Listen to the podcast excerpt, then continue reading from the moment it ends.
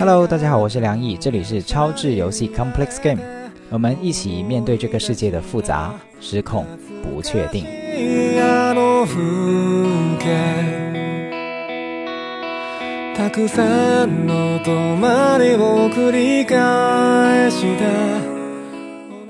今天这一期是久违的单口。今天想讲一个话题叫快。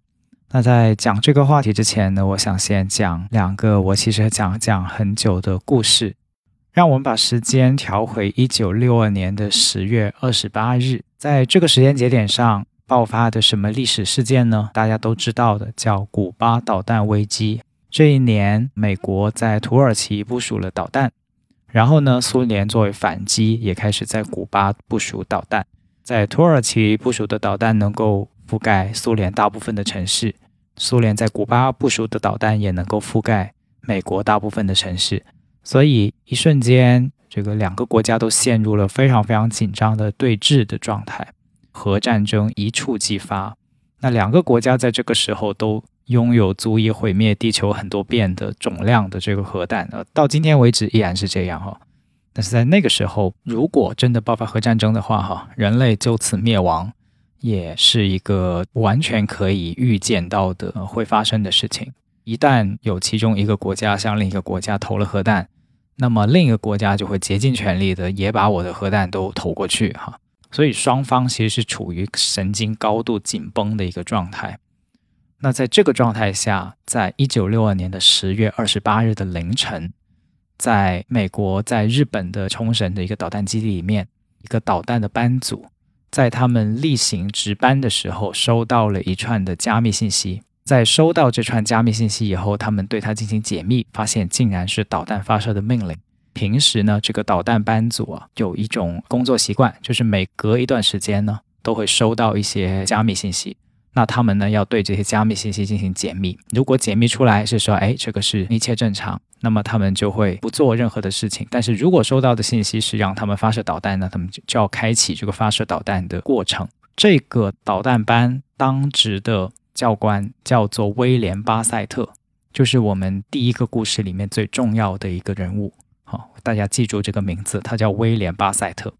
然后威廉巴塞特带领这个班组在第一次收到了导弹的加密信息以后呢，整个班组都懵了哈。为什么？因为他们这个时候其实是处在二级战备状态，按这个导弹原来的发射流程，就是如果一级战备状态下面再收到了发射导弹的指令，那么就会去发射导弹。所以威廉巴塞特在收到导弹要发射的指令以后，他就非常的困惑哈。现在只是二级战备状态，为什么要发射？可是呢，他身边的人都开始在劝他说：“你看，二级战备状态都收到了导弹要发射的指令，这说明什么？这说明核战争已经爆发。”这个国防部或者是政府官员等等军队都来不及把战备状态升到一级了，所以现在就是要马上行动的时刻，马上要把我们的导弹都发射出去，哈，先发制人，否则的话，那我们就只能等着被消灭了，哈。然后威廉巴塞特想了一想，他觉得不对，如果万一搞错了呢？那岂不是变成了就因为这样一个失误，所以全世界要一起毁灭吗？所以他做了一个举动，他请求再次发送密码。结果，他又收到了同样的密码，并且收到同样的这些发射指令的不仅仅是他一个导弹班组，还有临近有三个基地也收到了同样的发射指令。而且他发现这些发射指令解密出来，一步一步往后走，走到最后要发射导弹之前，它是有攻击目标的嘛？这些攻击目标的城市竟然不只有苏联的城市，这个更加令他困惑，因为。理论上来讲，这个苏联跟美国正在争霸，但是为什么他收到的导弹发射的指令里面竟然不只有苏联的城市，甚至还包括北京、包括越南的河内？我现在真的要向这些非交战国、和平的国家去发射核弹吗？他内心有一个很强烈的拒绝的声音，于是他做了两个决定。第一个决定就是他命令他的下属马上拿着枪。到另外的三个基地去，确保对方不会在现在就立刻去执行这个命令发射导弹。然后他做的第二件事情就是，他越级打了一个电话给更高级别的指挥中心，质问对方。哈，据他的下属后来说，威廉巴塞特本来是一个非常温和的人，但是在这个瞬间，他拿起电话拨通了上级指挥官的电话，然后就用近乎是呵斥的口口吻，要么你们把警戒的级别提升到一级，要么就取消这次发射，只能二选一。这是原话哈，当时。当时威廉巴塞特的原话，然后这个时候，呃，听到这个消息的指挥部才如梦初醒啊，发现啊，怎么怎么突然间有我们的导核导弹发射班组竟然要马上发射导弹，这怎么回事？然后他们马上去查哈，才发现原来搞错了。对你没有听错，就是搞错了。有一个不知道是什么的上校在传递信息的时候出了错误，一一连串的乌龙，竟然要。发射导弹，而且不仅要发射核弹到苏联的城市，还要发射到北京，发射到河内哈。威廉巴塞特就把这样的一个要发射核导弹的命令给挡下来。他的压力其实是非常大的，因为当他派这个士兵去别的班组里面哈，让其他的指挥官不能发射的同时，其他的班组也派了士兵到他的班组，任务就相反啊，就是确保威廉巴塞特要发射这个导弹。要他发射导弹的来自其他班组的这个卫兵，就跟他自己的卫兵就在这个指挥所的门里门外啊，拔枪相向。所以大家可以想象一下，这是这是多么大的一个勇气，以及冒着生命危险的去违抗命令的一次。他其实不能算违抗命令，因为这个命令本来就是个乌龙嘛，所以他不能算违抗命令。他只是尽他最大最大的能力。去确认这个命令到底是不是正确的，并且他在心里面有把人类的命运想得非常非常的重要，就是他不是只是作为一个哦，我是发射机器哦，现在好，我收到了指令了。他完全可以说，你站在今天的角度，我们完全可以说，他发射了也没有人怪他，因为他都在执行命令，他没有做错任何事情。但是他刚才我介绍的所有的举动，就是。阻挡下了一次荒谬的核弹发射，并且拯救了全人类，这就是事实。并且在这个事情发生以后，就是得知啊，这原来竟然是个乌龙的时候，威廉巴塞特对现场的所有人说：“今天晚上这个混乱的事情，任何人不能对外谈及。哈，不管是我还是任何一个基地里面的人，都不能对外说起有这么一回事儿。直到什么呢？直到。”二零一一年，威廉巴塞特去世，他都一直保守着这个秘密，直到什么时候大家才知道？直到二零一五年哈，因为美国是有一些官方资料要披露的这个程序的。然后到了二零一五年，由美国空军的一个军官对他进行了一个表达口述，并且整个事情刊登在了美国的原子科学家公报上面，然后公众才得知了原来。在古巴导弹危机中有这么一出哈，美军竟然闹出这样的乌龙，并且这个导弹核导弹曾经竟然如此接近要发射，被威廉巴塞特英勇无畏的阻挡了下来。这是一九六二年的十月二十八日，以及这样的一位英勇无畏的教官，他叫威廉巴塞特。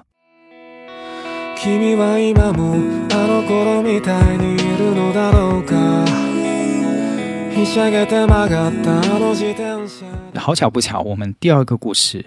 发生在同一天，甚至两个时间、两个事情的时间相隔不到十二个小时。一九六二年十月二十八日，苏联有一艘核潜艇，哈，它的编号是 B 五十九，在古巴的。附近的水域里面哈，已经潜伏了一周。那在他在这一周，他带的任务就是在古巴导弹危机发生的时候，这艘潜艇跟另外的两艘潜艇哈，一共三艘潜艇组成的一个编队，要去到这个古巴附近的水域里面去支援这个古巴的前线。这三艘潜艇呢，很早很快的就被美军发现了他们的踪迹，并且在这个一九六二年的十月二十八日。这一天不知道为什么就会开始朝他们丢深水炸弹，大概美军就是缩小这个包围圈，缩得越来越小了哈，觉得哎，这个苏联的潜艇已经哪儿都跑不掉了哈，那这个是时候让他们浮出水面哈，开始一些攻势，所以就开始朝他们丢深水炸弹，逼他们上浮。那这个时候呢，在苏联 B 五十九号潜艇下面呢，军官们就是这些水兵们，已经一周没有跟外界联系，并且每天顶着五十度的高温哈，其实是已经受不了了。他们知道这个背景，就是现在是古巴导弹危机，美苏的关系很紧张，并且深水炸弹开始在他们头顶上爆炸，所以这个时候 B 五十九的船长跟政委都按捺不住了。他们觉得，第一不能上浮，第二我们要发射鱼雷去进行反击。那这个时候 B 五十九上面还有一个大副，他的名字叫瓦西里阿尔西多夫啊，这个就是我们第二个故事的主角。记住他的名字，他叫瓦西里阿尔西多夫。哈，瓦西里阿尔西多夫是这艘 B 五二潜艇上的大副，他反对。那在他反对的情况下呢，这个鱼雷就没有办法发射，因为在苏联的潜艇上，哈，他还挺民主的，就是三个最主要的决策人——船长、政委还有大副，如果其中一个人不同意，那么其他两个人。呃，哪怕支持也不能发射，就是一票否决哈。它有一个一票否决的机制，所以这个时候，由于大副瓦西里阿尔西多夫的强烈反对，所以就没有发射。这个时候其实还挺难的，因为你可以想象一下，整个船的人哈，包括船长和政委，他们的想法就是说，那既然对方都开始丢深水炸弹了，对我们采取了攻击行为，那么我们已经潜伏了一周，那在这个一周里面，我们没有收到任何的外界的信息。之前大家都是对峙的，那他对方现在开始丢深水炸弹，意思就是开战啦，对吧？这个在水面以上的世界已经核弹到处乱飞，对吧？那我们当然也可以开始还击。阿尔西多夫当时就非常冷静的判断说，不对，这个时候应该战争还没有爆发，这只是美国逼他们上浮的一个手段，并且阿尔西多夫知道一个很多船员都不知道的秘密：B 五十九号潜艇上面装的鱼雷不是普通鱼雷。而是核鱼雷。如果他们一旦发射了核鱼雷，不管到底命中还是不命中，一旦这个鱼雷出去，就一定会爆炸。爆炸了以后，这个爆炸的当量会非常大，因为是核鱼雷嘛，核弹头。对方就会观测到这个核爆，不管是真的炸毁了对方的舰艇，还是没有炸毁躲过去，但是爆炸了变成一个核爆，对方都会观察到这个核爆，那就会认为苏联已经使用了核武器，这意味着就发动了核战争。那随之而来的就是马上会发起的核报复，就是这个弹道导弹啊、核导弹啊，就就会倾泻到呃苏联的本土以及世界各地啊。那如果苏联受到核打击，那同样的也会报复哈，核战争的人类末日就会降临。所以瓦西里阿尔西多夫思考的远远不只是到底我们要屈辱的上浮投降，还是说我们要。现在就还击，哈，现在就要发射个鱼雷进行反击。它不是一个个体反击不反击的命题，它很清楚的发现，到底发不发射这个核鱼雷，其实是决定着人类的命运。所以，他也有跟身边的同事很冷静的去解释这件事情。然后，最后他的决定就是，那我们上浮吧，就是因为没有氧气了，已经也没有别的选择，所以就选择了上浮。那他们选择上浮以后呢，也很有趣哦。就是美军看到这艘潜艇上浮了，也没有对它进行什么攻击，甚至都没有上舰检查啊，说是什么接受他们的投降没有哈，就是给他们让开一条路，然后就让他们离开了这个美国附近的海域、古巴附近的海域，然后就平平安安的就这么最后回到了苏联。所以在短短的同一天，相隔不到十二个小时的时间里面，差点爆发了核战争。啊就是人类可以说是两次与死神擦肩而过啊。那阿尔西多夫整个事情走完一遍以后呢，他也没有去公开。好，所以当他回到苏联的时候，其实是带着极大的屈辱哈回到苏联。包括这个 B 五十九潜艇上的船员哈，都对他怨声载道，因为让他们成了一个懦夫哈，觉得当时不还击并且上浮是一个懦夫，因为他们都不知道舰上面装着的这个。潜艇上面装的是核鱼雷嘛？甚至有很多人还向阿尔西多夫的住所去扔石头哈。所以阿尔西多夫其实背负了很多的骂名，但是他没有说出来，一直把他带到坟墓里面去哈。就像威廉巴塞特一样的，也是把所有的秘密都带进自己的坟墓，直到什么呢？直到阿尔西多夫死了四年以后，在古巴导弹危机的这个纪念大会上，才有苏联的高层揭开了阿尔西多夫对我们人类做出的贡献。那这个时候，大家才知道，原来阿尔西多夫是拯救世界的英雄。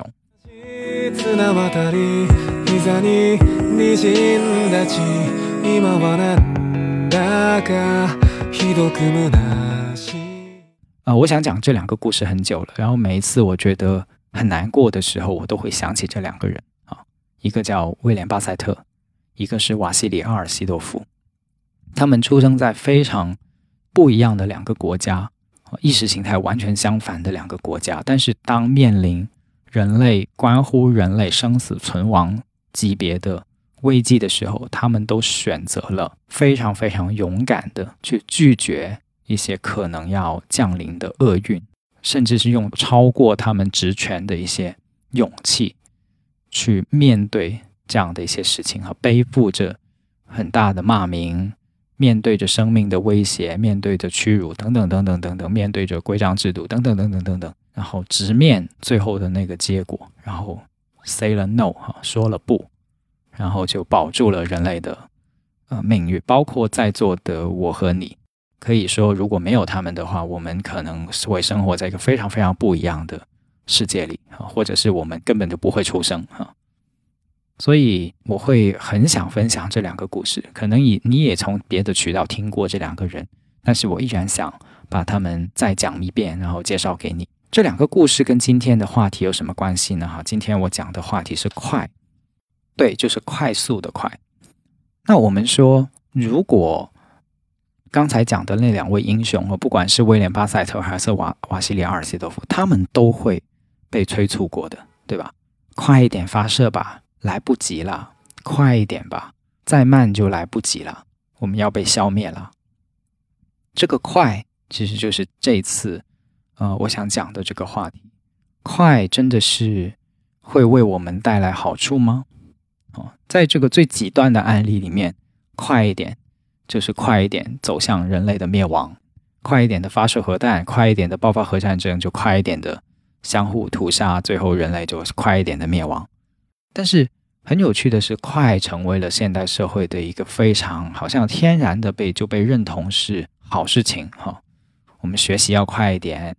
呃，工作节奏要快一点，走路要快一点，甚至是各种各样的事情都要快一点。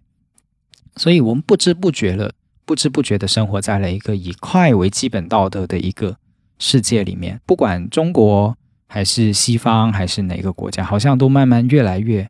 天然的接受快是一件好事的时候，然后我就很想去说探讨一下，那到底快是什么？我们有没有想过，在一个被快支配的世界里面，那到底什么是快？为什么要快？如果不是只有快这个选择的话，那还有什么选择？那这就是这期节目的一个主题。那同样的，呃，我也会多说一句，就是我不是哲学家。然后也不是文化研究，所以这一期节目没有什么固定的逻辑框架哈，它就是我自己的一些思考跟总结的分享，所以也希望这些思考的角度算是抛砖引玉吧，可能可以跟你引发一些共鸣哈。那我想先从一些生活观察开始讲起哈，比如我在生活里面会观察到有些人走路很快，这个就大家都观察到的，可是不知道大家有没有观察过，就是。呃，像在下飞机的时候，就是你在坐，如果你去坐飞机，然后那个飞机停稳了以后，然后从停稳到可以下飞机之间，其实是有一段蛮长的时间的。呃，比如这个飞机它要呃停稳，然后开舱门，就是从停稳到开舱门，然后大家都站起来，然后去慢慢的走到前面去，这整个过程其实蛮花时间的。可是你会发现，当这个飞机一旦已经结束滑行，就是这个 texting 一结束的部分，到了那个呃廊桥的地方，然后几乎所有的人都会站起来，对吧？然后就开始在等。那个时候我就很多次的有过这样一个想法，就是现在站起来有什么意义吗？好然后甚至有一些人他会马上的就已经在搬行李啊，然后，嗯，甚至我试过哈，如果我选择在那个时候站起来，我会时不时的就感觉到后面的人会顶到我哈，就是不管是他的手啊、行李的边缘啊，啊，又或者是一个背包啊，都可能会轻轻的推到我的身体。什么意思呢？就是好像在暗示，只要呃能动的话，就是他在不断的试探，到底我能不能向前移动，就是那种很想快一点、快一点的下飞机的那种感觉。可是，这个这个现象其实还蛮诡异的。就是如果你细细的去想，其实他理性上不可能不知道，其实还要相当的时间，那个呃机舱门才会打开。大量的人其实不是人生第一次坐飞机，他很清楚，可是他还是选择站起来，选择在那里等，以及选择不断的往前推挤。排队的时候，我们也有很多人会有这样的经验哈，呃，像在等飞机 check in 啊，或者是在等某个，包括像做核酸也是哈，就后面的人会不自然的不知道为什么这个手臂啊，呃，这个某个某个部位啊就会顶到你，当然这不是性骚扰的那种顶哈，而是而是就是身体接触，然后会让你感觉到很奇怪，就是我如果我能往前走，我就走啊。对吧？那我不能往前走，我就停下来呀？为什么会不断的有身体接触呢？那其实这种现象就说明的是，对方进入了一个下意识的去想快一点往前走的这么一个状态，就是他心里面有一个很强烈的潜在的声音在跟他说：“你要快一点，你要快一点，你就只要可以，你就不断不断的要快一点。”我是能够感觉到这个不同寻常的声音。在很多很多人的心里面，哈，去指挥或者指导着他的行为。那我为什么会说这样的现象？我并不是说道德上去谴责这些人，哈，因为每个人都可以有选择自己的生活方式，对吧？他想走快一点又不犯法。我说的并，所以我说的并不是说这样的行为不好啊。当然，那个被作为被推挤的人肯定不舒服啊，对吧？肯定就会有怨言，那是另一回事。我想说的事情是，这样子真的能快吗？这个事情它的不科学性，我觉得背后是有含义的。好，因为我们说一个心智健全的人，我们是可以有能力去决定自己的行为模式。比如，哎，我走快一点，因为我走快一点，所以我多获得了一些什么？因为我考虑了我走快一点，所以我多获得的那个东西，然后所以反推我要走快一点。那在这种情况下，我们说这种叫什么叫理性决策，对吧？所以。我想说的事情，其实是我观察到很多人的这种快，这种习惯性的快，这种不惜去推挤别人的快，他已经与这种能为他带来实际效益跟实际好处的事情，已经开始越来越不搭边了。好，甚至可能会弊大于利的，但它还是要快，所以这里面会形成了一种，他不到心理疾病，但是他绝对是一种症状式的，就是。呃，它不是病，但是它已经接近于病态的一种行为模式。就是当你的行为没有真的服务，没有真的在服务于你的生活里面的益处，对你有益处的事情，那这种长期的错位又不断的发生，那这不就是症状吗？啊，我就举开车做例子好了，因为开车真的也很多时候遇到这样的例子，就是。你会看到开车在路上有很多的人会不断的穿插哈超车，特别喜欢超车。然后超完车以后呢，这个可是呢，因为在我们国家道路上行驶，如果你有驾驶经验的话，就会发现其实蛮多时候你要慢下来的比如等红绿灯你要慢下来，对吧？好多的城市道路的驾驶其实你是要慢下来的。然后呢，那个不断不断超车哦，就是超了很多车到前面去的车，在你等红绿灯的时候，哎，你又看到他了啊。所以，也就是说，他想快，对吧？他想快，可是，在现实中，他并没有比那个安安稳稳开个四十五十的你真正的要快多少。他该等红绿灯，他还是要等。甚至在高速路上，我们也经常看到，高速路有些地方也是会要慢驶的啊。甚至在呃拥堵的时候，会是红色的，对吧？就大家都要一起慢慢熬，慢慢熬那个堵车。非常多的城市有堵车的现象。然后我就会发现，那个以时速肯定它是超速的，但交警有没有罚他我不知道哦。就是那个超速已经超速到什么程度？就是如果我开九十，那个车我觉得至少有个一百三四十哦。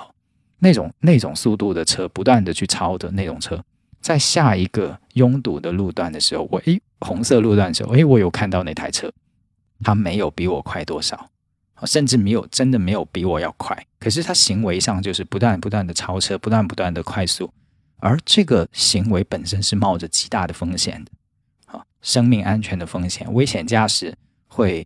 车发生车祸的风险，然后就更不要说它实际上是在违反交通规则。然后他会罚分，或者是有更严重的一些一些检控，或者是惩罚等在等着他哈。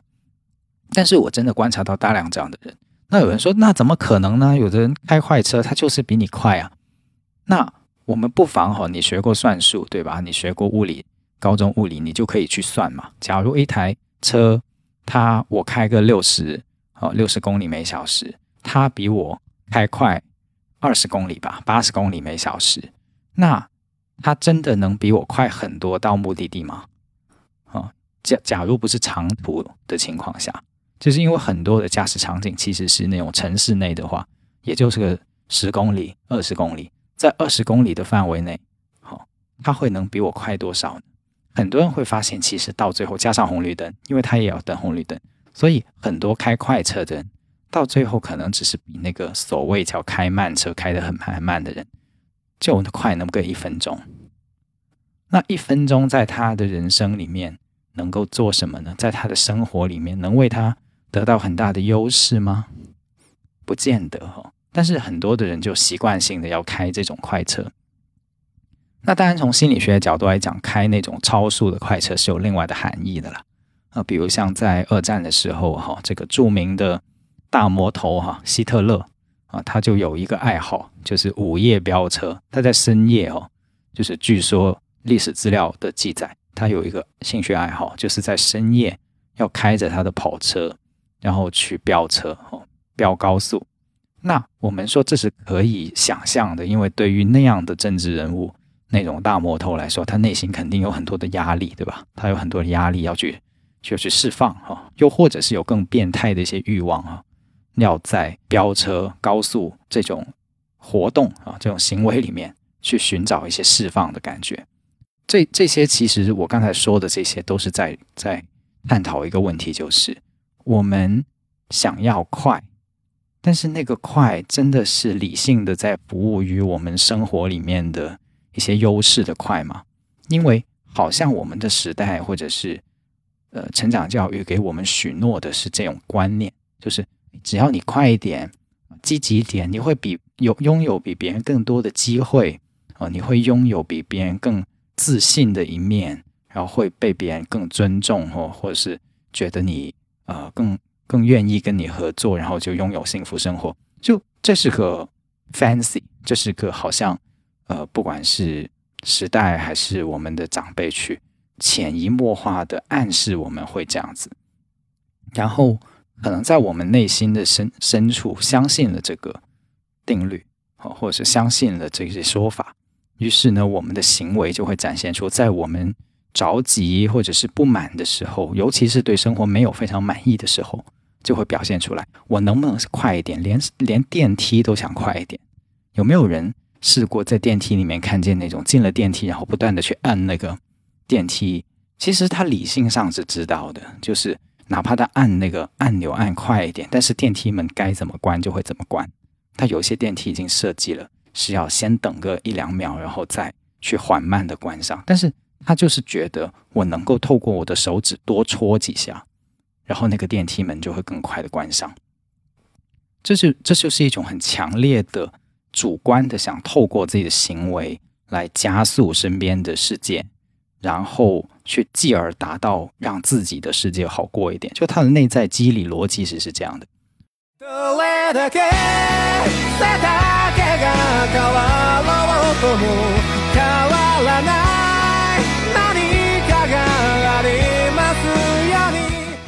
而我谈这么多，其实不管是谈那个到底下飞机是不是赶着下飞机。还是说开车是不是超车？还是说在电梯里面戳那个按钮？我在谈的其实都是我们是不是真的在用内心去掌控自己的生活，还是说反过来被一些我们的惯性这种快作为惯性被支配？就是这种快是一种惯性的快，但是它没有真正服务于我们的生活。所以这个时候重点并不在于我们是不是有病，而是我们的行为到底是不是在服务于我们的生活。如果我们快，啊，比如说我我我如果走慢一点了，我很明确的知道我订的飞机票就要错过了，那我冲一把，我觉得这个很合理。但是如果我并没有要赶一趟飞机，我并没有要错失一个重要的机会，但是我还是不自觉的都每每一次都要冲，那那个冲是为了什么呢？是这个部分，这个现象一直在困惑我，然后直到最近，我我突然间从一些。事情别的事情上有了灵感去解释这种现象，我突然间发现，好像不知道从什么时候开始，哦，我们的公安机关在接到一些大家反应很剧烈的案件的时候，他发这个警情通报的时候，都一定要强调说，这个我们已经及时到达了现场，快速反应，及时到了现场。然后我就联想起来，很多的不管是官方部门也好，还是在公司里面工作的人都好。他都要快，然后我就突然明白了，这种快其实里面有一部分会不会是表演性？就是表演性的快这几个字抓住了我的呃想象，就是在想，对，如果我们呃生活在一个非常崇尚快的社会里面，那么表演这种快就会成为身边的人对我们的认可。你看，我都这么快了，你看，我都已经。尽力的去快了，我无话可说了吧？我已经尽了我的努力去做，做做的有多快，要有多快哈，要多快有多快。那你们无话可说了吧？我我就无可，呃，因为勤勤快哈，有时候有一种说法，勤快就勤劳，呃，那就等于快嘛，就是怎么体现你的勤劳就是快嘛。所以我突然间发现，快其实是可能有一些表演性在里面。当然，这种表演性有的是故意的，有些是潜意识的，就是。我相信很少有人会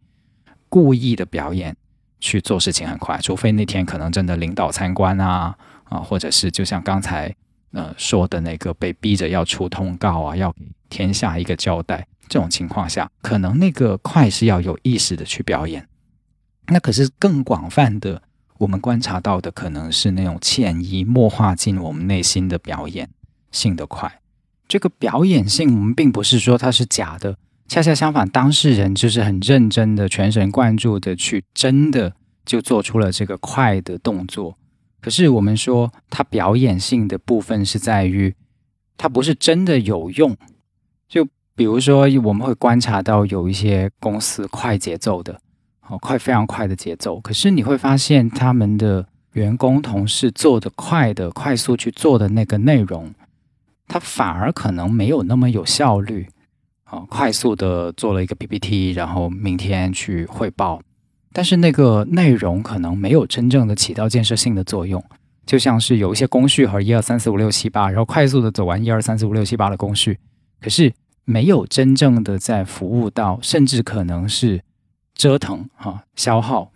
就像就像是什么呢？就像是一个呃，可能不知道恰不恰当的比喻哈。如果有一个篮球教练哈，看他看到一个球员，他觉得说，哎，你看你。不努力哈，赶快去练。然后这个球员呢，就走到他面前了，开始在拍球啊，拍拍拍拍拍拍拍个两千下，要拍到精疲力竭，躺在地上啊，喘不过气来。那教练这个时候会跟他说什么呢？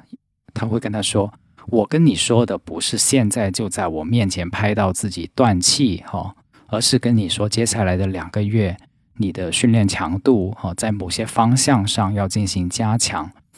就是这个才是科学的用功嘛，对吧？”但是这种仪式性的表演，呃，表演性的这种快，它就体现在我现在马上就要在你面前把这个样子做出来。就是我一直在想，这种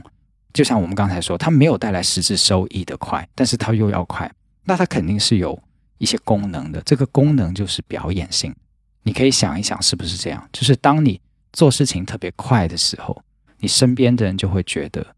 哦，甚至你的评价环境就会觉得，哎，这个人不错，这个人至少他聪不聪明另说，但是他勤快啊，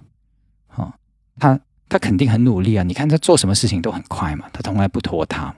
所以快是透过这样的方式赢得了赢得了一个道德性的地位，也同时让大家陷入了一种表演性的快的可悲的游戏里面。我觉得还蛮可悲的。就是如果我们要表演这个快，因为这个这个会带来双重的悲剧，就是一方面它没有在贡献给我们的生活，但是它同时又在消耗我们。表演嘛，那就演啊。演的演的越越投入越好啊，演的越精彩越好，就是这个快演的越是全情投入就越好，对吧？那身边的人会对我们就更加的赞赏有加。可是，在我们不断消耗自己去做这种表演的同时，可能我们实际上的收益却是负的。所以你会发现在这里面核心其实就是，当一个外部的规则、外部的认为是好的形象跟做法压倒了。对这个事情内在本身的需要，就是自己真正意义上怎么做才是有益于自己、有益于这件事，他已经压倒了那个思考跟判断了。在这样的情况下去求快，我们说就是一种表演性的或者仪式性的快。我们在很多的职场里面都会看到的。所以快，我说在某些职场里面现在成了一种仪式感，快是一种仪式感。如果观察到非常多的人在这种。越来越快，逼自己快，或者是让自己进入一种快节奏的过程中，他其实是难受的，甚至是他没有办法静下心来去做一些其实需要慢节奏来做的事情。好，比如一个人找工作，哈，很经典，找工作，很快速的改简历，哈，很快速的去投递，很快速的去赶赶了很多场的面试，哈，可是找工作。是要花很长的时，可能需要花很长的时间去复盘自己的一些人生的初衷啊。因为找工作，你即将投入一个工作，意味着你要花很长很长的时间在里面去获得你的职业报酬的同时，又要承载你的生命的意义，占你可能生活三分之一甚至一半时间的东西，不完全不亚于。找个男朋友，找个女朋友，或者结结不结婚，就这么重大的一件事情，那肯定是有很多很要慢下来去思考、去复盘、去梳理的事情。可是我会发现，在很多的情况下，大家会很快，哦，身边的环境觉得你怎么怎么能够在那里慢慢吞吞的、磨磨蹭蹭的，很要快起来，然后。在自己快起来了以后，也会得到一些正反馈啊！哎呀，你看这个人很努力啊，就像我们刚才说的，他就慢慢会把我们推到一个表演性的快的的境地里面。我觉得这是很可悲的，以及我们需要去觉察的。那在这种表演性的快里面，怎么去切换呢？我们说，那就那就意味着我们可能要有意识的去慢，因为无意识就会快嘛。所以与之相对应的，如果要慢。你就要有意识，好，比如像现在我录播课也是，我有的时候说话说话说着说着，我会觉得，哎，刚才好像说的太快了，我是不是吸一口气？哈，就呼吸有时候是很重要的，让自己切换你的能量状态，从一个着急快速的节奏里面，哎，我换一个节奏啊，甚至我以前去。嗯，就是比如说，有的时候做教学，然后要用到黑板，我我有意识的，我故意的在写黑板字的时候写慢一点，哦，因为我发现，当我很着急的去讲课的时候，或者是很着急的去呃分享某些知识点给别人的时候，然后连带我要做那个笔记，或者连带我要写白板字、写黑板字的时候，我也写的超快，然后那个字当然也不会漂亮啊，对吧？那我就尝试过说。那我就在写板书的时候慢一点，然后神奇的事情出现了，就是当我有意识的去写板书的时候慢一点，整个课堂我就有一种感觉，就是连带学生们都松了一口气，就是就是那种你明显感觉到刚才还是一个紧绷的节奏，然后当你写板书慢一点，慢慢写，哦，慢慢写这个粉笔字一笔一画的写的时候，呃，大家会觉得。有些东西松下来了，有些东西可以慢慢来，好，可以跟随你，然后整个节奏开始变得不一样。所以，嗯，如果你发现自己陷入了表演性的快，以及下意识的、无意识的快，可能我在想尝试做一些刚才我说的有意识的去写一些粉笔字的时候写慢一点，或者你有意识的说话的时候慢一点哈。甚至有的时候我发现，哎，我连切菜都很快，我就切慢一点，因为那个慢可能只是慢几秒钟，它根本不会有任何的影响。我讲课写粉笔字从写二十秒。到变成写三十秒，大家觉得差很远吗？只只差了十秒，可是已经慢了一点五倍了。大家有没有发现？就是你想象一下，你的老师在课上写粉笔字的节奏放慢一倍，然后你会不会发现那个节奏有很大的区别？但是可是他消耗的时间可能只是多了十秒，多了十五秒，啊，它不会对整节课的耗时带来什么任何的影响的。其实。所以生活里面其实蕴藏着大量这样的机会，像切菜也是，哦，就是等于现在我们反过来看我们刚才说的所有的事情，包括下飞机的时候，我就在座位上坐着嘛，啊，坐到甚至所有的人都下去了，我才站起来，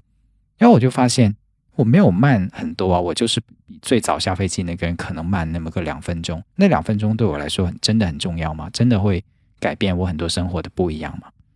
啊，就是说我们其实会反过来。能够有意识的去慢的时候，可能就会有不一样的收获。而这种工具是非常非常灵活的啊，像我们用语言，我见过一个培训师，我有一个很尊敬的培训师老师，他用过一个办法，就是他讲他的 second language，就是第二语言啊，他他的母语是英语，然后他的第二语言是中文。然后他带工作坊的时候呢，他故意用中文来带领那个翻译，看他带的那么辛苦，就跟他说：“哎呀，你老师你要不要切回你的 first language 啊？就换回你的母语啊，换回你的英文，我帮你翻译就好了，这样你能够快一点哈。”然后那个培训师摆摆手，他说：“我我我是故意这么做的，因为我因为我在用中文的时候能够用这个节奏来跟大家说话。”这样子可以留更多的时间给大家思考。就当然，他不是在说那个这么简单的语言啦，因为他呃，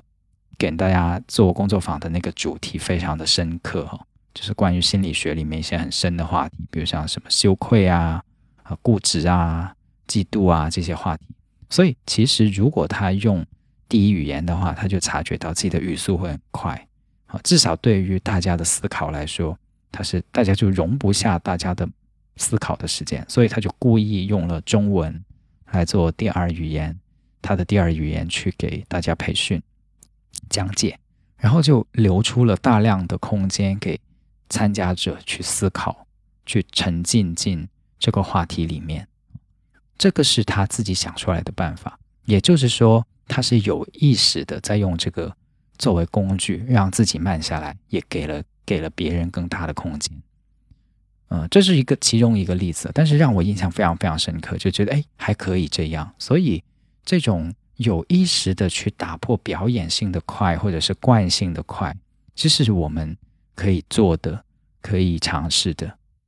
然后另一个我们可以去思考的，像前面提到过的，就是想一想，现在我在快的这个动作，是不是真的在服务于我的生活？还是只是在挣扎而已啊！我想这两个办法或许能让我们能够跳脱出这些仪式性的、表演性的，但不是真正服务于我们生活的这种快节奏，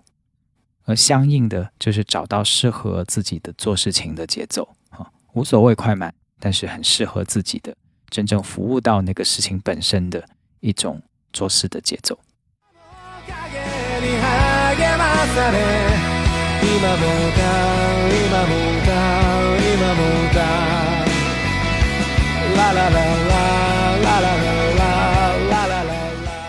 我想引入两个我自己生造的概念哈，一个叫做快速策略，一个叫做快速社会。怎么说呢？就是其实刚才我们一直在谈到快哈，我就发现其实快能够带来优势的这些场景，其实非常非常局限的。我们想象一下哈，就是古代种植植物。我们能不能求快呢？其实不能求快哈。我们有二十四节气，对吧？其实二十四节气就是告诉农民，哎，什么时候做什么农活是正当其时哈，要赶在那个时间做合适的事情。所以，农业社会里面，其实对于农业生产，尤其是种植业来说，它是没有办法超车的啊，它只能按时令来做恰当的事情。当然，也没有所谓的慢哈，就是正当其时、合适的时间做合适的事情就好了。它没有快，也没有慢。嗯，当然你说如果我错失了那个时机，那就是怠慢了，对吧？那是那是另一回事。所以只有错失不错失，就没有所谓的快慢。那可是，在什那那我们不妨就在想，那在什么样的经济模式下面是要比快呢？因为哪怕古代是狩猎哦，除了种植业就是狩猎，对吧？在狩猎、在捕鱼、在捕猎的这个问题上，快也没有意义。哦因为很多的狩猎其实是需要等待，然后慢慢的等机会，要需要去慢慢的形成一个包围圈啊，然后再围上去，然后再投出标枪或者是投出呃这个致命的武器，然后能够捕杀到猎物。而最容易破坏这个捕捕猎的节奏的东西，恰恰就是什么冒进啊！明明机会没有来到，然后包围圈也没有收缩好，然后就已经出手了，就。就是快是会坏事儿的，在捕猎里面，如果求快啊，你着很着急、毛毛躁躁的哈，机会没有到来就出手，那就是会失败的。所以快也不既不是一个农耕社会的呃文化，也不会是一个呃捕猎社会的文化。那是什么社会的文化呢？是工业社会的文化吗？哎，这个可能是因为工业社会里面。如果你快，那就意味着在单位时间里面你能制造更多的零件哈。如果在工人呃生产零件的这个场景里面，所以快会是一个提高劳动生产率的要素哈。就是简单来说，就是资本家想工人做快一点，因为这样子单位时间里面你产生的零件就会多。那可是相应的，那你要付的工资也更多啊，因为他做了更多的事情，要产生产了更多的零件。所以它也不见得是一个完全由资本主义带起来的呃生存文化，或者是叫做工作文化。然后我就在想，快其实是有后面半句话，就是我要比别人快。那我们不妨想象一下，在什么样的比别人快的经济模式里面，它才会形成一种竞争优势呢？啊，可能就是那种所谓叫风口经济，哈，就是。可能以前就是怎么做微信啊，现在就是怎么做直播啊，做这个带货哈，等等等等等等，就是你要比别人更快的去做这些行当，更快的去掌握这个风口，所以你的收入也好，或者是你得到的机会也好，就会就是会有竞争优势哈。所以是这种风口经济的模式才会是求快的，但是。我并不是说这不好啊，我是说，我想揭示的事情是，快这个策略其实只有在一些极其局限的场景里面，它才是真正的一个有用的策略。我就先假设风口经济里面快是有用的策略好了。所以这个就是为什么我说我要区分快速策略跟快速社会，呃，两个概念的原因，就是。如果当我们把快只是作为一个很有限的应用场景里面的生存工具，那么它就是一个策略，我把它称之为快速策略。可是如果我们不仅是应用在这一个局限的场景，而是把它泛用在生活中的所有场景里面，啊，约会要快，呃，吃饭要快，结婚要快，呃，什么都快，那这个就不叫快速策略了。这个是快速社会，就是它成为了一个溢出的，就是从杯子里面装水、装水、装水，然后装满了溢出，它成了一个溢出的策略或者溢出的方法论，蔓延到了所有生活的角落。那这个时候，社会的它甚至成了社会的一些核心的指导思想。这个时候，我们说它就不是一个策略了，它成了一个快速社会。这就是我们现在所观察到的，整个社会上上下下，把快这件事情从一个很局限场景的策略，变成了普适性的、适用于几乎所有动作的天然正确的法则。那这就是问题所在啊！所以我说的并不是快没有好处，而是说快有好处的场景非常的局限。其实，如果我们真的去推问说什么地方快是真正有用的话，你马上就会发现，它快这个事情有用的地方其实极其有限的。但是我们却赋予了快一种无与伦比的泛用性，这个是我希望去发现跟反思的部分。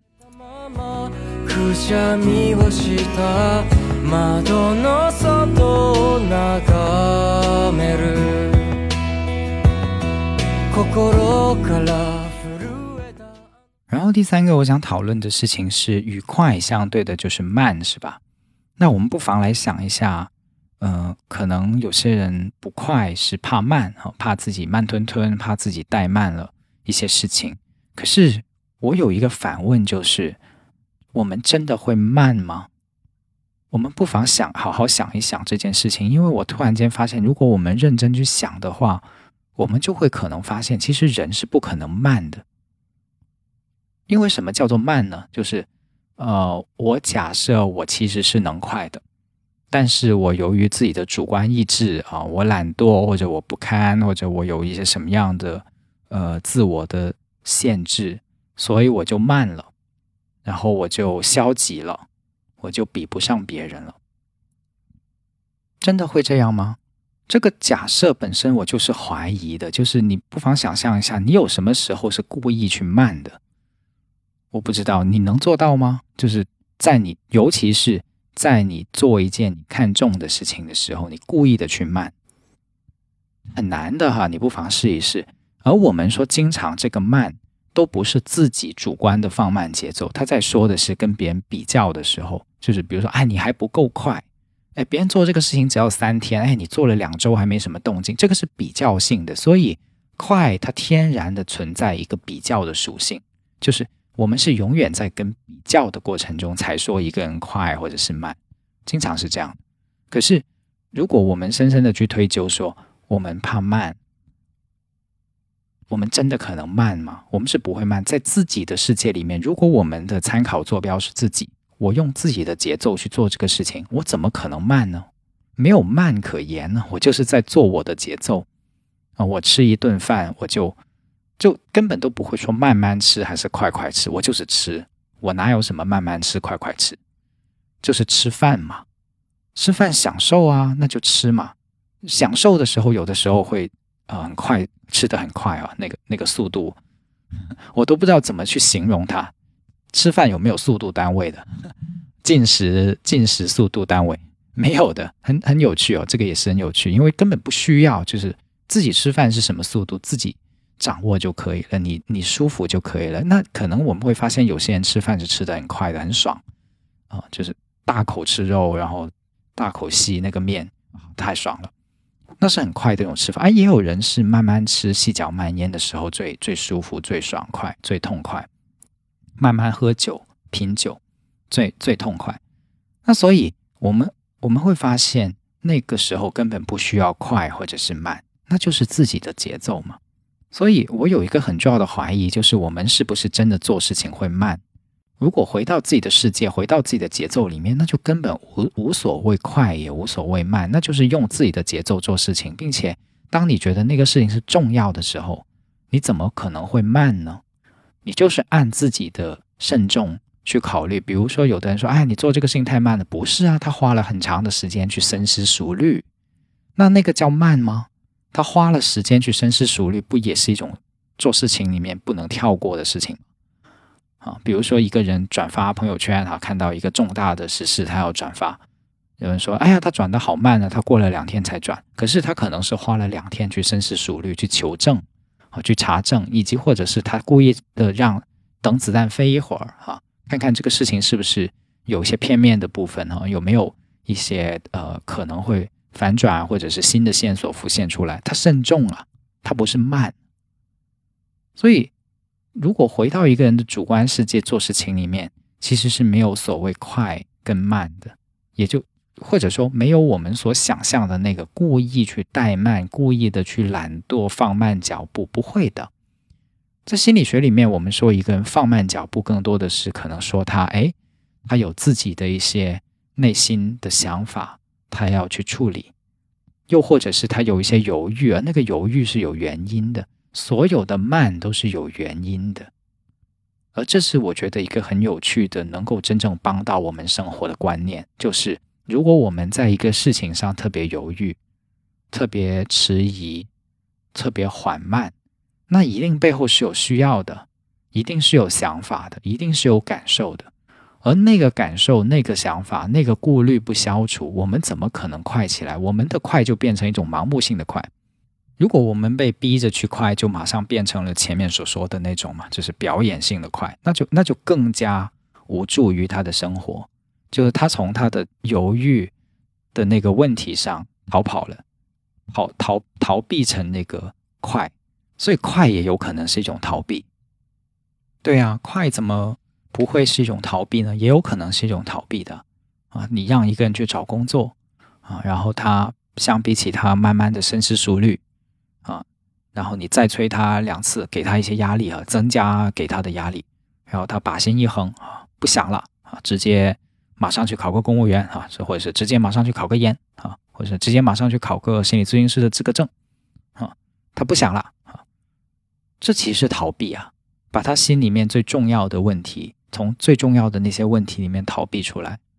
然后就快了就算了，这反而是一种逃避。这快有时候也有可能是一种逃避的，而这种逃避的结果可能是很严重的。这种快以快为逃避的方式的行动模式，可能比如说一个人，呃，快快的结了婚，那后面的事情就麻烦了。你已经结了婚了，然后甚至可能有了孩子了，然后到了一个双方都非常非常不满、受折磨的时候，然后才想着要离婚，对吧？那就多么痛苦。所以快一点，快一点，快一点，快到如果以这样的方式去逃避了自己生命中一些很重要的问题，那那个后果可能是很可怕的。然后第四点，我想说的事情是我发现有一些快求快哦，它到最后其实也不是快，它的本质就是失真啊。什么意思呢？就是。你想一下，有一些快的做法，它不仅是表现在说动作速率要快啊，比如说我们怎么快速的去听一堂课，然后有些人就是有的人的做法就是，哎，第一把它的倍速调快，对吧？也有可能有的人你听我的播客也是把倍速调快啊，然后又或者是还有一种做法哈，叫做只听干货哈，就是哎不听这个讲座了，或者不听这个这老师慢慢讲了，我直接抽取要点啊，有同学把干货都总结出来了哈。我就直接去看干货，那这也是一种快的方式。可是我就发现，这这真的是快吗？可能只是失真而已。我还记得有很多我学习，就是我回忆哈，我回忆自己的学习的历程里面，那些对我影响最大的课程，那些对我影响最大的，都不是知识。其实可能是老师在课上讲的某个故事，又或者是老师持续一整个学期的那个态度啊。比如我有一个老师，他是教新闻调查的，他整个学期里面就一直一直翻来覆去的在讲他怎么样抠细节，怎么样去验证、去求证一个事情到底是不是事实。他就这个东西，他就讲了一个学期。那你说对我的生活、生命最大收获？我现在能够记起来、记得的是他的某个干货吗？我一个干货都不记得，但是我最记得的是他的态度，是他在一个很很漫长的时间里面一直保持着的态度，是对我最大的影响。现在我还记得他的脸啊，我还记得他的那个专业风格。所以那些真正对人有影响的东西，它可能不是快的东西。可能不是干货，我们以为自己拿了干货，抄了知识点，然后那个东西就是我的了。这是什么？这是就是表演性的快嘛？刚才前面说到的一种自我安慰，甚至有的时候是你以为那个东西已经是你的，但其实可能不是你的。当然有一种情况除外，就是它本来就已经是你的了。你已经知道了这个东西，你也认同了这个东西，你深深的相信了这个东西，然后你只是从你的老师的嘴巴里面确认了一遍而已。那些确认性的知识是可以只拿干货的，因为你都已经是你的了啊，你只你只是确认了而已。但是大量的那些你不知道的未知的领域，其实是呃老师或者是其他人透过一个很慢的过程去对你产生影响，那个是不能跳过的。就像看电影，嗯，看电影就是这样的一个过程，就是一部电影影响你的。是他的提纲吗？啊，我们完全可以对任何一部电影去提炼它的提纲，对吧？但是我们不会对一份电影提纲去哭啊，我们不会对一个电影提纲去笑啊，不会啊。但是我们会慢慢的看电影，沉浸在里面的过程，我们就会去享受它。所以，我我发现有很多的快，其实不是真的快，只是在失真而已。我们有的时候连自己都骗了，就是觉得啊，这个不叫失真，这个叫提炼。我跟你说，没有提炼这回事。如果有提炼的话，他早提炼了啊。为什么要故意的有废话吗？难道写书故意要有说废话的吗？啊，这个演讲故意要讲废话吗？拍电影故意要拍拍废的桥段吗？不是的，每一个细节都有意义。当我们去执着于干货的时候，其实就是对这些细节的不尊重。坦白讲。啊，有的时候，所以我不会这么傲慢的去说，哎呀，这个东西我只看干货就好了。但我我我不会想说的太 mean 哦，因为有的人他有一些需要，就是其实我对这个东西不想求甚解啊，我只是想过了那个考试。那在这种情况下，有的时候所有干货策略就是一个考备考的策略，就像刚才说的，它是一个快速策略。但是如果你用一个快速社会的角度去看待，说哦，不用的每一个东西其实拿干货就好了。那你是自己在骗自己，以及你也错失了很多真正去享用这个东西的机会，真正去吸收跟享用这个东西的机会，电影就错过了啊！但电影是一个很极端的，我才没有人去会去浓缩一个电影哈，拿电影的干货，没有人会做这样的事情。但是也不一定啊，现在有越来越多那些短视频，就是去评电影，对吧？然后很多人看电影就是去看那个呃什么什么说电影。我自己也看过，坦白讲啊，我觉得那已经是一个二次创作了，它也是一个作品啊，它也是它是一个新的作品。但是如果我们认为看了那个说电影就等于看了电影，那可能我们是在自己骗自己，因为快速，在我看来有的时候是一种失真。那最后，我想用呃，在《This Is Us》里面看到的一集。里面的一个说法作为今天探讨快这个话题的一个结尾哈，就在那集里面，皮尔森一家，然后呃，Kate 结婚和婚礼，然后那个 Randall 讲了一段话，他就说，呃，人总是老得很快的，因为那个时候他已经是中年人了，甚至往往老年去跨越哈。然后他的妈妈就是三兄弟姐妹的那个 Big Three 的妈妈哈，Rebecca。已经患了阿尔兹海默症啊，越来越多的东西不记得，然后这个事情对他的孩子们冲击很大哈，然后就发现妈妈老了，然后发现妈妈可能快死了的这个事实，对于这一家人来说冲击很大，所以他们对于年老这个话题是有很大的感慨，在那个时候，那所以 Randall 在呃结婚的祝词哈，他带领了一段祝词的时候，他就讲了这样的一段话。大概的意思就是说，人真的是老得很快哈，时光飞逝。当年老的时候，回望过去，就会发现时间过得特别特别的快。然后这种快，让很多的人都不愿意老去，想尽量的抓住生命中的每一个瞬间。但是有一些人会让这个看似流动的很快的时钟变慢。这些人就是我们爱的人，因为在。我们那些跟我们那些爱的人在一起的时候，时间就好像过得特别慢啊。小时候暑假的时候，一个暑假就好像过了一辈子啊。然后跟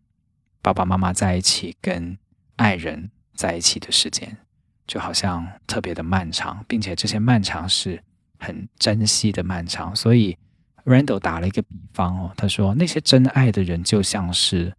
特别的站台。在我们人生这台不断飞速加速的列车往前开的过程中，我们愿意为这些特别的站台停下来，这些特别的站台让我们有机会去停站，并且觉得生命很值得。然后这段话也让我很感动，就是我突然间发现快与慢的其中一个本质，可能就是到底我们愿不愿意为之停留。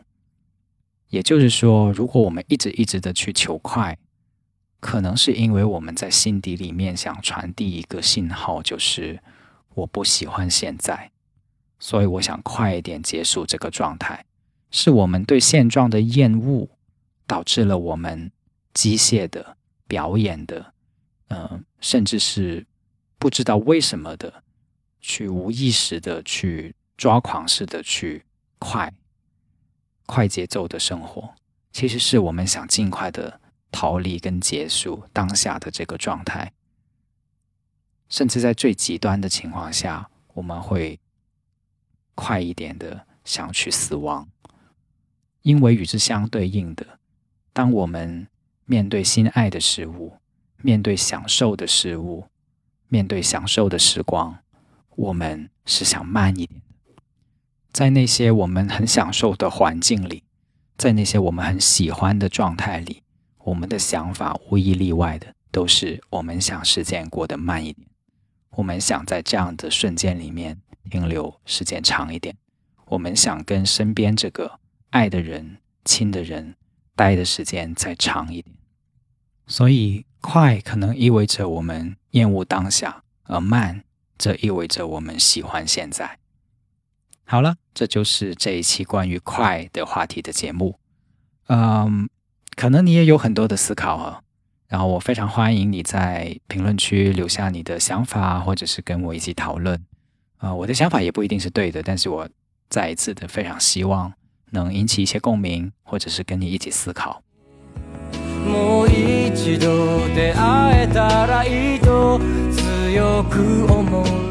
最后想插播一个小广告，就是我带领的非暴力沟通的沉浸式的课程，叫《让爱融入生活》，新一期可以开始报名了。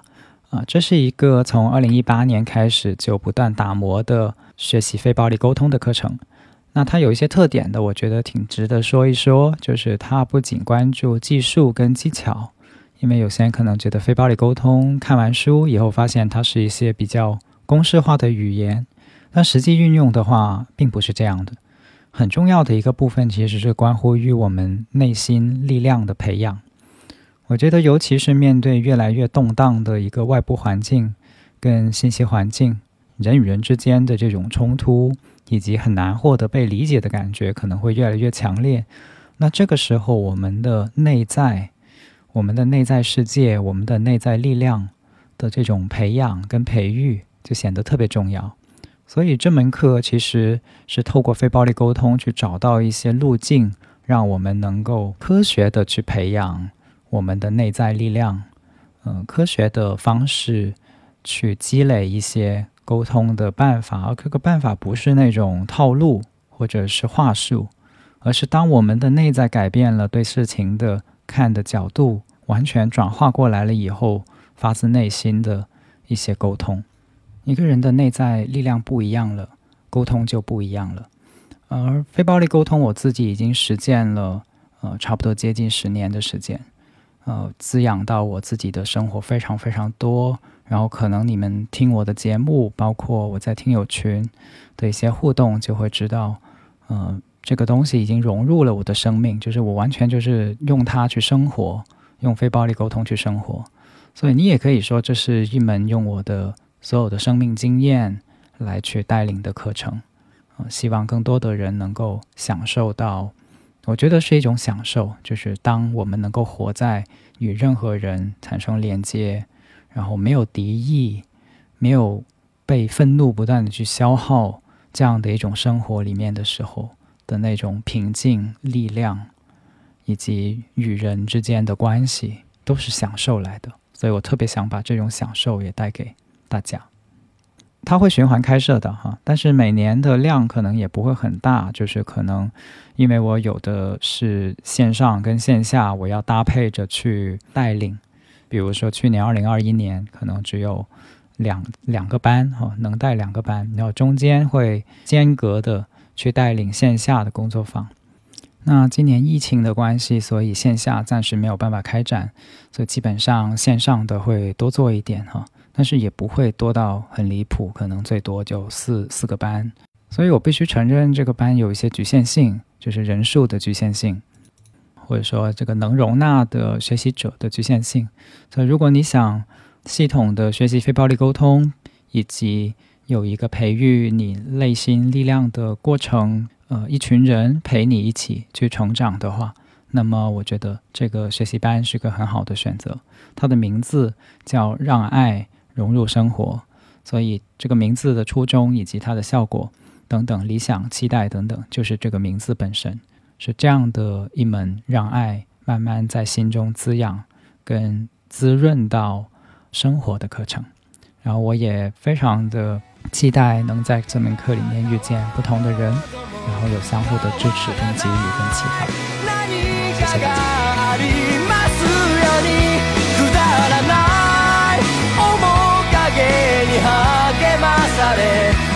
今も歌う今も歌